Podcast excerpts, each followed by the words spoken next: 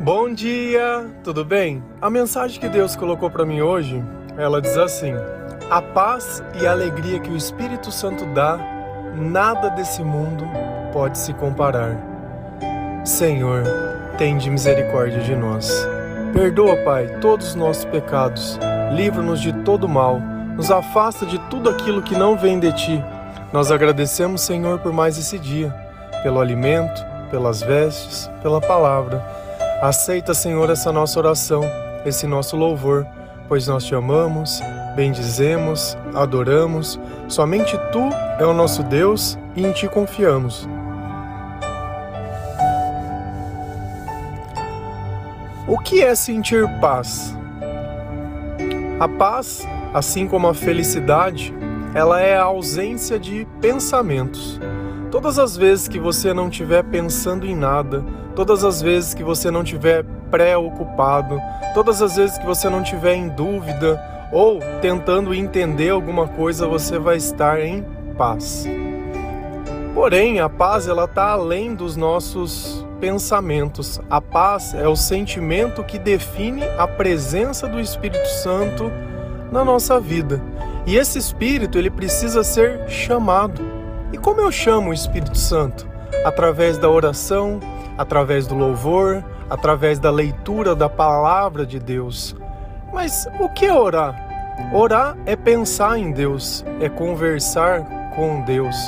Orar é materializar o Senhor é poder ver além dos nossos olhos, mas com o nosso coração. E assim nós podemos sentir a Sua presença.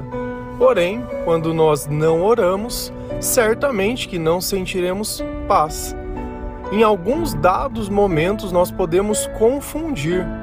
Como? Quando eu quero alguma coisa e aquilo acontece, aquele sentimento, aquela satisfação momentânea talvez a gente possa confundir, porém ela dura tão pouco. Presta atenção todas as vezes que algo bom aconteceu na sua vida se já não veio com algo ruim junto. Porém a paz de Deus ela excede todo o entendimento. E o que isso quer dizer? que a nossa volta, ao nosso redor, não tem fatos novos, não tem a circunstância, não tem aquilo que eu quero. Aquilo vem e inunda o meu ser de uma forma que eu não consigo explicar e que eu não consigo entender. E junto com a presença do Espírito Santo, não vem apenas esses sentimentos, mas vem uma diversidade enorme e principalmente o amor. E o que é o amor? O amor é aquilo que possibilita a gente reconhecer tudo de bom que Deus faz na nossa vida, aquilo que desperta a gratidão dentro do nosso coração. Você, talvez, na maior parte do tempo, não encontre nada de bom na sua vida. Todos os dias só sabe reclamar, todos os dias só sabe colocar defeito e vive nisso dia após dia. Eu te faço uma pergunta você ganha fazendo isso? Por que, que você sacrifica tanto o seu coração?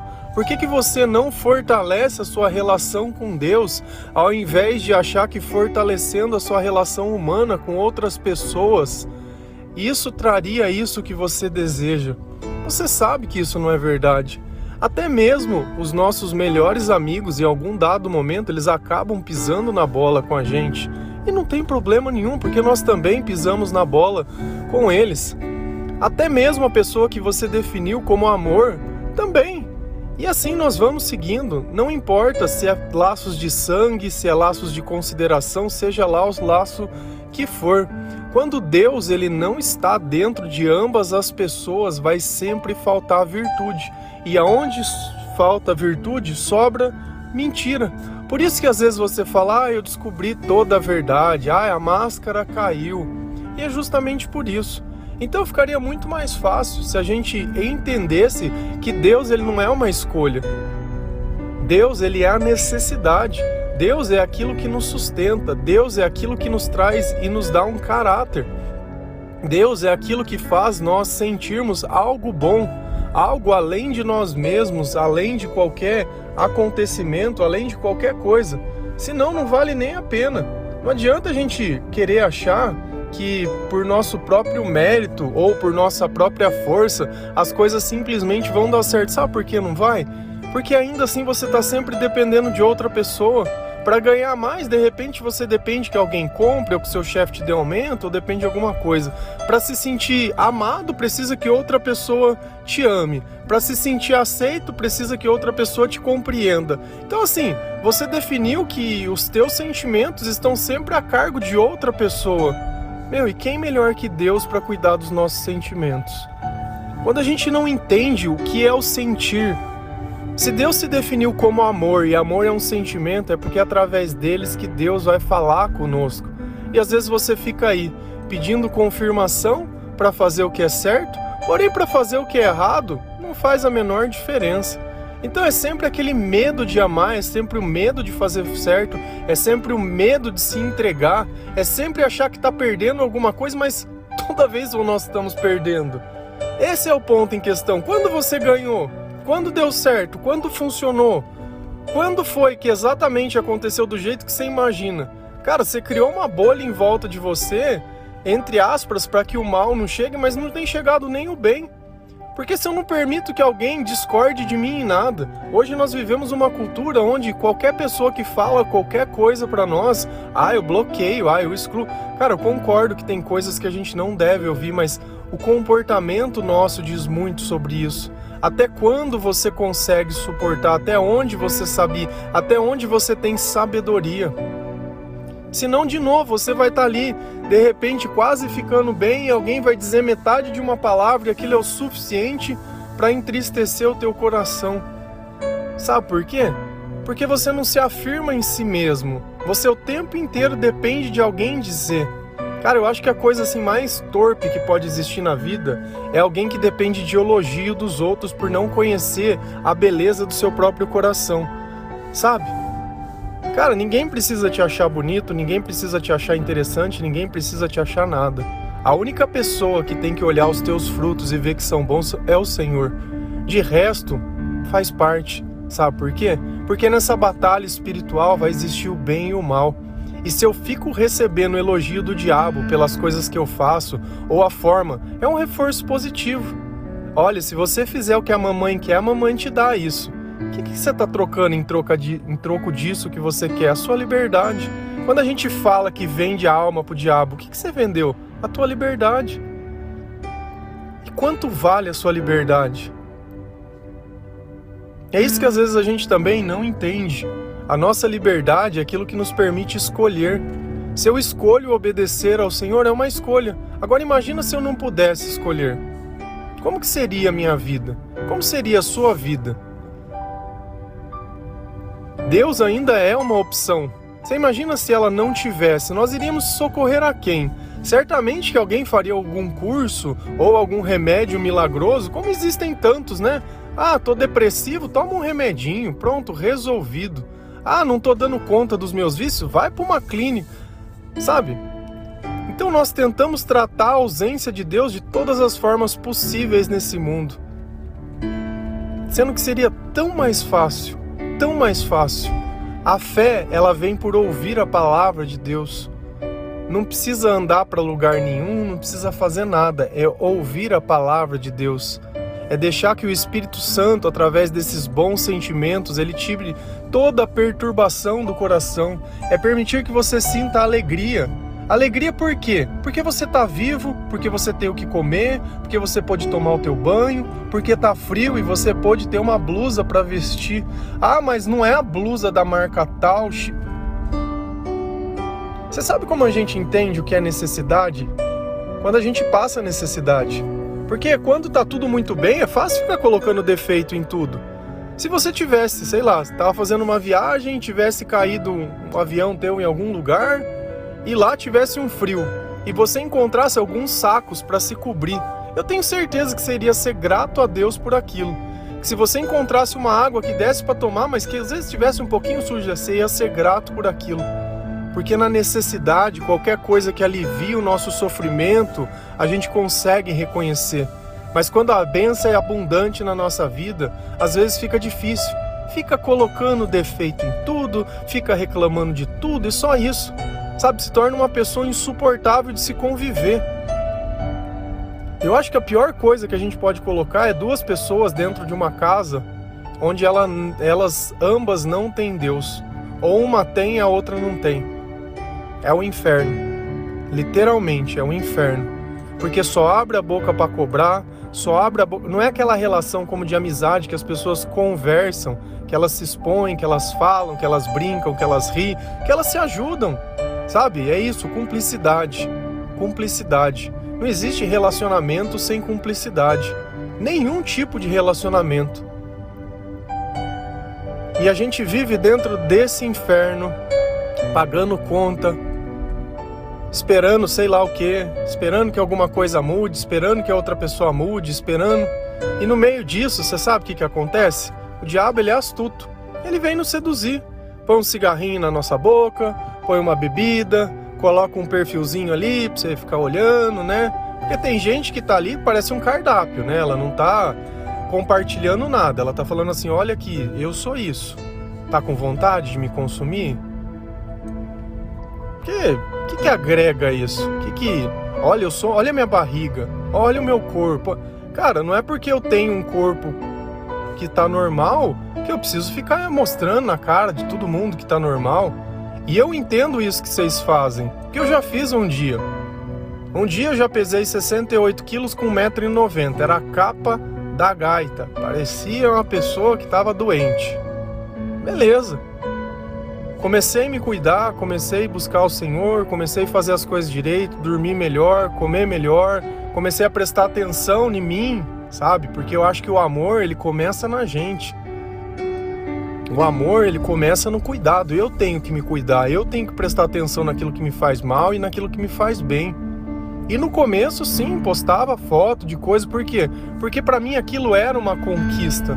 Mas com o tempo eu ganhei a maturidade de entender que aquilo aquilo não ia me deixar mais perto de Deus. Aquilo ia fazer eu cometer os mesmos erros que todos os reis cometeram de Israel. Que foi o quê? Que foi começar através de relacionamentos a se, entre aspas, prostituir, a idolatrar a outras coisas, a conhecer outros deuses, a negar o Senhor. Então, às vezes a gente tem que entender. Eu não estou aqui para falar assim, olha, você que faz isso está errado. Eu tive o meu tempo de entender. Eu acho que nessa vida nós temos que ter paciência porque cada pessoa está se convertendo em um tempo diferente. Porém, eu tenho que estar tá aqui sim, dizendo para as pessoas: olha, eu já fiz. Eu entendo o que você sente, mas o que vier desse caminho não vai agregar nada da tua vida. Não é aí que está a tua esperança. Você tem todo o direito de se sentir bonita, mas a exposição dessa forma não vai trazer bom. Expõe o seu coração, expõe o Senhor, para o diabo ver que dentro desse corpo não é só uma mulher linda, mas tem um coração divino. Não é à toa que a palavra fala: olha, a mulher sábia, ela edifica o lar. Não é à toa que ela fala sobre a formosura da mulher, mas também não é à toa que ela fala que pelo pecado começou tudo. Então a gente tem que se posicionar. Qual mulher você quer ser? Você não está competindo contra ninguém. Uma coisa eu falo para vocês: pelo simples fato de vocês serem mulheres, vocês já atentam todo tipo de homem. Pelo simples fato. Não precisaria de mais nada. Bastou você ser mulher. Eu sei que tem pessoas que não entendem isso, que sentem atração por pessoas. Cara, cada um vai ser tentado por aquilo que acredita, por aquilo que deseja. E eu não sei onde você espera chegar. Eu sei que para o cristão, Deus diz: esse não é o caminho que você chega em mim. Então fica uma escolha a cada um. Esse é o ponto. Liberdade, escolha. Eu não prego para você ser obrigado a acreditar no que eu acredito. Eu prego para dizer: olha, eu já vivi dessa forma. Para mim, isso começou a funcionar quando eu comecei a colocar Deus no primeiro lugar, quando eu comecei a sentir a paz do Espírito Santo, quando eu comecei a orar para o Senhor, a conversar com Ele. E não que eu tenha as melhores orações do mundo. Não, mas eu não tenho medo de falar: olha, Pai, eu não consigo. Olha, eu preciso de ajuda. Olha, me ajuda, me ajuda. Olha, obrigado, obrigado. De chamar Deus de Pai. Esse é o ponto em questão. Qual é a relação que nós temos com Deus? Nós gastamos tanto tempo em relações humanas e tão pouco, às vezes, com a relação que vai durar toda a eternidade. Depois, nos momentos de dificuldade, que as tuas relações humanas elas rompem esses laços, quem que vai te acolher? Quem que vai te socorrer? Se você tivesse numa cama enferma, como que você ia ganhar força? Se você tivesse num momento que você perdeu alguém, quem queria te sustentar? Porque essa escala de questionar, questionar, questionar, não dá certo. Se a gente vai lá em Romanos 15, versículo 13, a palavra diz assim: que o Deus da esperança os encha de toda alegria e paz, por sua confiança nele, para que vocês transbordem de esperança pelo poder do Espírito Santo. Que o Deus da esperança os encha de toda alegria e paz. Nós precisamos ser cheios. A paz e a alegria é estar cheio de Deus. E nós sentimos isso por quê? Pelo poder do Espírito Santo. E isso acontece por quê? Porque nós temos confiança nele. E quando nós temos confiança, a esperança ela transborda dentro de nós. Olha como a palavra ela deixa muito bem clara, exatamente. Ela fala exatamente o que a frase diz. A paz e a alegria é o Espírito Santo. E às vezes você acha que a alegria é acontecer o que você quer, que a paz é quando você está ali sozinho. Ai, estou em paz, estou sozinho, isolado ilhado, com medo de que alguém te diga alguma coisa, então você se esconde. E não é assim. Nós olhamos na palavra de Deus e isso ficou muito bem claro como são as coisas. O que nós sentimos, o porquê nós sentimos, o que define se vai ter ou não vai. Você confia em Deus? Ah, eu confio. Então para de questionar. Para de querer que as coisas sejam no seu tempo. Se você confia, você sabe que vai acontecer. E isso é a fé é justamente acreditar nas coisas que nós não podemos ver. E nesse meio tempo, enquanto as coisas não acontecem, nós continuamos sentindo tudo aquilo de bom que Deus tem para produzir dentro do nosso coração. E se a gente continua lendo lá em Romanos 15, versículo 4, a palavra diz assim: Pois tudo que foi escrito no passado foi escrito para nos ensinar de forma que, por meio da perseverança e do bom ânimo procedentes das Escrituras, mantenhamos a nossa esperança. E lembra que a gente sempre fala, leia a palavra de Deus.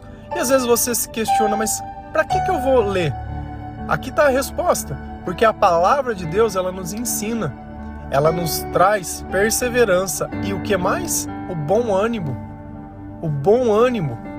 E é exatamente isso Muitas vezes nós não falamos, nossa, mas eu estou desanimado, eu estou cansado, eu estou exausto, eu estou esgotado. Olha as palavras todas de coisas que drenam a nossa energia. Então a palavra de Deus, ela vem para dar aquela carga. Ela vem para que nós podemos manter a nossa esperança. Por quê? Porque ela conta a história de todas as pessoas que continuaram seguindo o Senhor, mantendo a esperança apesar de todas as dificuldades que elas passaram. Então a gente tem que entender que o passado dessas pessoas, a vida dessas pessoas serviu para como lição. E aí vem a pergunta: será que a nossa vida também não tem que servir como lição para outras pessoas? Para que outras pessoas possam olhar e falar: poxa, essa pessoa é uma pessoa diferente. Essa pessoa, ela não vive como todo mundo vive. Alguma coisa mudou. Eu já vi esse cara antes, ele era de um jeito, hoje ele é totalmente diferente. E não foi porque ele trocou de trabalho, não foi porque ele conheceu alguém, não foi porque ele fez um curso, foi, foi nada. Foi porque ele começou a ler a palavra de Deus, foi porque ele começou a confrontar o pecado que estava na vida, foi porque ele se tornou luz, foi porque ele se tornou sal, foi porque ele se converteu ao Senhor. E essa é a conversão que todos nós deveríamos estar buscando. E é justamente isso, é o ânimo que talvez esteja faltando na tua vida. Talvez você esteja aí num momento muito difícil, num momento de indecisão, pode ter perdido o emprego, pode ter terminado um relacionamento, alguém pode ter falecido, você pode ter descoberto alguma coisa, de repente você está com um vício, sabe? Eu não sei. Eu sei que diversas são as armadilhas que o mal coloca na nossa vida, porém, todas elas o Senhor ele pode nos consolar, a palavra ele pode nos trazer ânimo, mesmo no meio de toda essa tribulação, uma oração genuína, uma oração de todo o coração, ela vai acabar mostrando que a força do Espírito Santo dentro de nós é capaz de curar todas as feridas. E eu aprendi sempre uma coisa, que mesmo nos piores momentos da nossa vida, com o tempo a gente descobre que se não fosse aquilo, nós não teríamos nos convertido. Então é preciso que nós possamos chegar no fundo do poço. E quando a gente chega no fundo do poço, a gente descobre que para trás já não dá mais para descer, só me resta subir. Então, tenha paciência, tenha esperança, tenha perseverança. E isso não é uma coisa que nós possamos fazer simplesmente por desejo. Ah, eu quero que dê certo, eu vou mentalizar, eu quero. Isso não é lei da atração, não é lei do universo, não é lei de nada. Você quer que as coisas dê certo? Você vai ter que passar uma jornada. E nessa jornada você vai ter que olhar a sua vida, reconhecer o seu comportamento, se arrepender do seu comportamento, entender que por diversos momentos o pecado tomou conta de nós, porque essa é a nossa natureza. Quando nós não conhecemos ao Senhor, quando nós não confiamos no Senhor, quando nós não entregamos a nossa vida ao Senhor, quando nós não conhecemos a palavra de Deus, frequentar a igreja não salva ninguém. Se a gente acha que a gente é batizado, por que, que Jesus foi se batizar depois de adulto? Por que, que ele não se batizou enquanto criança? Por que, que o costume deles era batizar adulto? As crianças eram consagradas. Por quê? Porque a gente precisa ter entendimento. Ao invés da gente ficar defendendo. Você já parou por uma, uma, um breve momento? Por que, que nós rezamos Pai Nosso e não Mãe Nossa? Por que é Pai? Por que Deus Jesus falava Pai? Por que, que nós temos dificuldade de seguir o que Deus diz? Talvez aquilo que você não sinta hoje é justamente porque você não faz. Tenta orar, Pai. Pai. Fala com seu pai.